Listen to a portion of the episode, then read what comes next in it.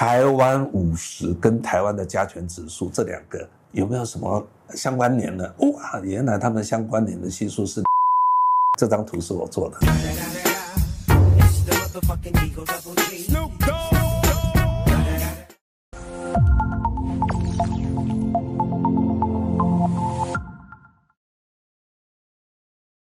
大家好，我是怪老子。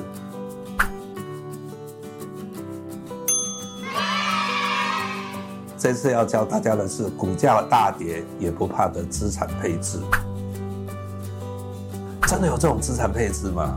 其实很简单嘛，就是微笑曲线就好啦。股市越跌越深的时候，买越多。问题是，你的钱从哪里来呢？得要有现金，你才能够继续买嘛。所以，资产配置就是一个非常重要的。如果你是股债都有配的话。你就可以像我一样，这次股票虽然跌下来啊，可是债券涨了一波啊，哎，债券的那个实际的那个报酬率是多少？四十七个 percent 哦，两三年而已。啊，我们这一次呢，主要是在谈资产配置，不一定是一定要在股市大跌的时候才好用。其实资产配置有没有，在平常它主要的功能呢，就是让。你的资产的那个波动把它变小，所以我这里做了一个例子，蓝色的部分呢，就是呃追踪 S M P 五百的 ETF，橙色的线呢，它是追踪 TOT，呃就是美债二十年期以上的那个债券的 ETF，这两者呢，如果五十个 percent 的 IVV，五十个 percent 的 TOT，把它加起来，合合成的那条就是深绿色的。那条曲线，你有没有看到它一路的往上？啊，这是从二零零三年开始哦，即便是遇到二零零八年的金融海啸，它的波动是不是变得很小了？小很多，对不对？这个叫做资产配置，也就是说，我买进持有，然后我只要放着，利用两者不同的呃资产把它配在一起的时候呢，它自然的、很自然，不用你做什么动作。它的波动就是上下的变化就会变小。哇，这是什么呢？这是什么道理？这个很简单嘛，我们就在讲，就是说资产配置有没有？哈，其实不是只有在用在股票。我们在看我们的那个钢筋混凝土，你晓不晓得钢筋混凝土的道理？混凝土有没有？哈，如果你做混凝土，它干了以后，其实它会很耐压，但是它很脆。所以你如果做梁的话，有没有？就断掉了。那钢筋呢，很不耐压，对不对？压了以后就弯掉了嘛，就垮了。但是钢筋很有弹性，钢筋混凝土就是把这两个把它加起来以后呢，耐压度当然比以前小一点，但是呢，它却变得有弹性。我们再举一个呃更实际的、更贴近股票的资产配置。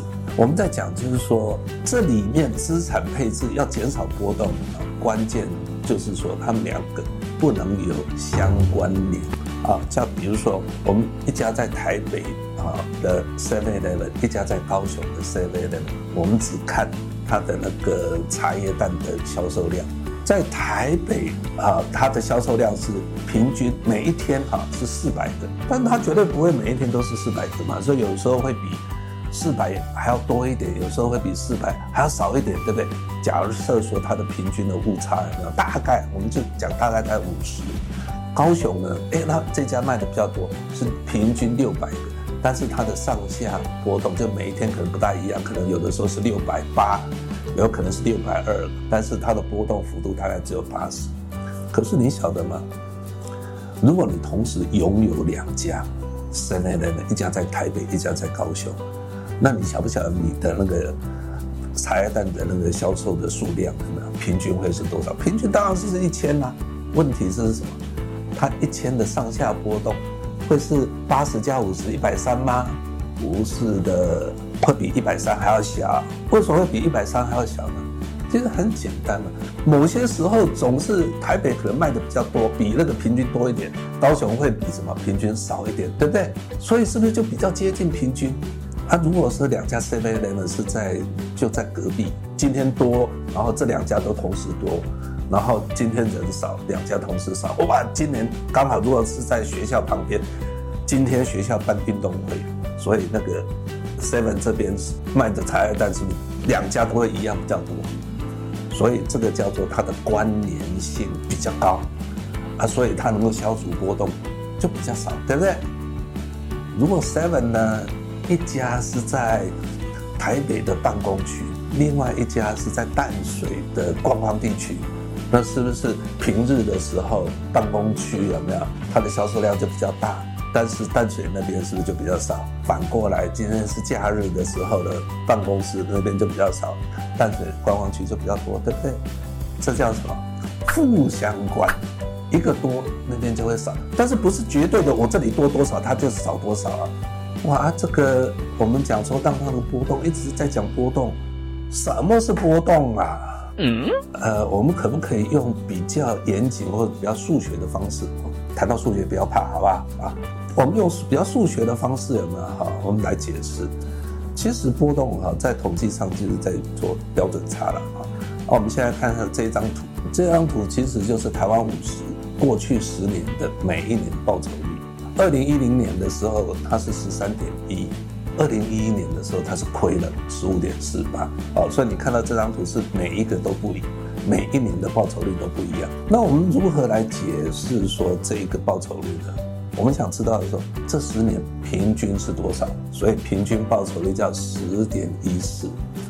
那我们另外想知道的是什么？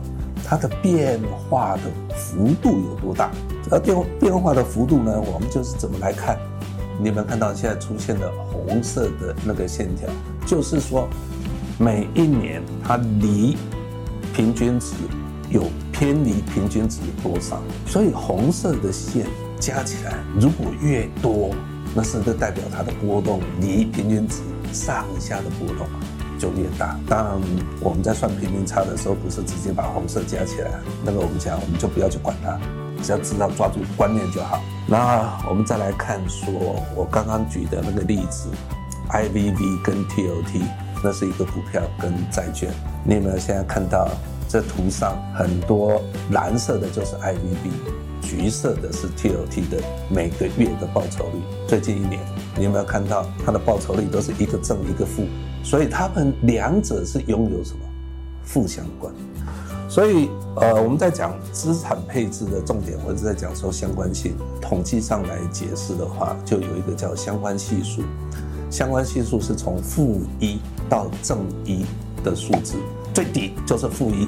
我涨一个 percent，它一定跌一个 percent。啊，正相关正一，我涨一个 percent，另外一个定是涨一个 percent。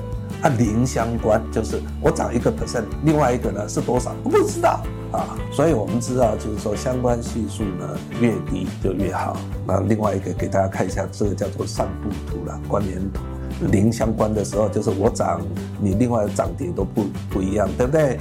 所以你来看相关系数零点九的时候，它是不是都是这样的曲线，就比较像一条线，对不对？相关系数零点。九九最下面最右方那个，你有没有看到？是刚好是相反的。那我们关心的是什么？我们把它的散布图有没有好把它做出来？看起来就是这个样子哈。那我们再来看 IVV 跟 TOT，你有没有看到它的散布图？它是负的零点三七，不是负的零点九九。如果负零点九九，应该就是很很接近的。你有没有看到它这是负的，也是负的，也是这个方向在走啊？但它比较散。那我现在考考你一个问题啊哈。全部，我们就是用 IVV 跟 TOT 哈，这两个我们来来看了哈。如果是 A 组合百分之百债券，好，就是 TOT，IVV 是零。另外一个组合呢，各一半，IVV 五十个 percent，TOT 五十个 percent。以平均报酬率来看的话，AB 组合哪一个会比较大？老师，我觉得是 B。B 组合哈，没有错嘛，因为股票有没有哈？答案是 B，答对了。另外一个，我们再来看这波动标准差，A、B 组合哪一个会比较小？不是比较大啊？感觉是 A，因为都是债券。答案是 B，为什么？是大家会觉得蛮奇怪的一个问题嘛？其实有没有哈？最重要的是，因为他们两者有负的零点三七的相关系数，所以也就是说，他们两者之间，当股票涨的时候，T I V V 涨的时候，T L T 是不是就会有某一部分下跌，对不对？所以他们的波动，有的股票会让 T L T 的波动下降。我重点就是要讲这一个。其实我做出来的结果是五十个 percent 的 IVV 跟五十个 percent 的 TLT 呢，IVV 平均报酬有九点二个 percent，可是它标准差是十六个 percent，这么大。我们等一下我们再谈十十六个 percent 的意义是什么 TLT 它的平均报酬比较低，八点四个 percent，可是它的波动度呢也不低哦，是十三点四个 percent。如果把它两者加起来，就是五十个 percent 的 I B B 跟五十个 percent 的 TOT 的时候，它的平均报酬是不是就降下来了？不是降下来，就比股票还要低，但是比债券还要高，所以它有八点八个 percent，对不对？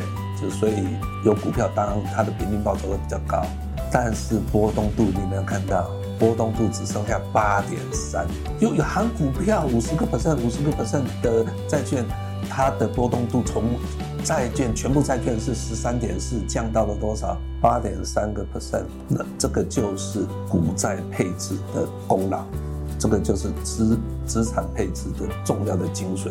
所以你有没有看到这张图？刚刚有出现，现在再让大家看一次，就是蓝色的是全部 IVV，橘色是全部 TOT，绿色的那个是百分之五十的 IVV 加上五十个 percent 的 TOT。我可以看得到，它是不是就比较平缓，而且呢，它的报酬也一路往上，而刚好夹在他们两者的中间，有没有？有没有很漂亮？其实有没有？哈，嗯，在资产组合里面有没有？哈，这一张图会告诉你，就是说我们是用一个股。跟债，我刚刚举的例子是百分之五十的股票，百分之五十的债券。那我们现在再来做一个更广泛的探讨：如果百分之百的股票，零个 percent 的债券，跟十个 percent 的股票，九十个 percent 的债券，它的结果会是怎么样呢？最右上边的就是百分之百都是 IVV 啊，然后零个 percent 是 TOT，下来一点，百分之九十就是。股票 IVV 少十个 percent，但是债券呢就多十个 percent，所以第二个点下来那个点是 IVV 是九十个 percent，债券是十个 percent，再下来一个就是 IVV 是八十个 percent，TOT 啊二十个 percent，所以你们看到我红色框起来那两个点，它的报酬率是不是比股票百分之百的股票是不是下降了一点点？但是你有没有看到它的那个风险或标准差？大幅的往左边移，因为水平轴就是标准差或者叫做波动度，所以你们看到我股票配的债券的时候呢，我的那个标准差是不是就变小了？那你再看百分之百最下面右下方的那一点，是百分之百的债券，当加了一些股票的时候，它的报酬是不是就往上面走？可是风险呢？是不是也往左边移啦？哎，不要以为说我只要持有债券，加一些股票的 ETF，报酬会比较高，然后稳定度反而会波动反而会小。再来另外一个哈，这个这个图哈，就是没有再平衡的结果。刚刚那个是说所谓的再平衡，我们一开始股票啊，IVV 五十个 percent，然后 TOT 五十个 percent，经过一个月了以后，股票会涨或者债券可能会跌。是不是变成不会是五十个五十五十了，对不对？所以它就会跑掉。如果你每个月跑掉以后，把多的再把它拨到少的这个地方，那个叫再平衡。如果你没有再平衡呢，你会发现就是说，哦，如果你百分之百的债券呢，呃，加了一些股票，哎，奇怪，反而平均报酬降低了，有没有？虽然是说那个。标准差波动变小，但是报酬也低了一些，啊，这个是过去的表现啊，我把它算出来的结果就是这样，所以其实这也是提醒大家，再平衡是很重要的啊。资产配置它的关键就是在相关系数嘛啊，那我们再再来看，就是说，那我应该要怎么样来配置？如果相关系数有没有哈是一的话，也就是两个。是完全的正相关，所以它配出来不会有任何波动降低。假设 A 资产就是像 I B B 啊，B 资产就是 TOT 一样啊，啊，如果是两者是刚好正相关，它就是一。然后呢，如果相关系数是只有零点五的话，它就会往左边凹，往左边凹的意思，就是代表是什么？配起来它的那个标准差就会小变小，对不对？然后呢，如果相关系数是零，它就会更凹一点，看起来好像有点像弹弓这样子拉弹弓一样，有没有啊？然后呢，相关系数如果是负零点三，它是不是就凹的越越左边？越左边代表是什么？标准差越小，对不对？啊，如果是相关系数是负一的话，我一一个是我今天涨一个 percent，那边一定是跌一个 percent，好哇，开玩笑，这事情就就大条了。为什么？我们就能够组出一个零风险，好零然后有报酬的一个呃资产组合。但是不要去想了，这不可能的哈。平常的时候最重要的是能够让你的消除你的波动，然后在遇到股市哈或者是债市大跌的时候呢，你能够分散它的资金，然后做一些重新的分配，让你在股市大跌的时候你也不怕。资产配置是不是非常重要呢？OK，如果你喜欢霍老师的东西啊，请不要忘记呃加个订阅哦，加个小铃铛，这样子以后的通知你都会收到。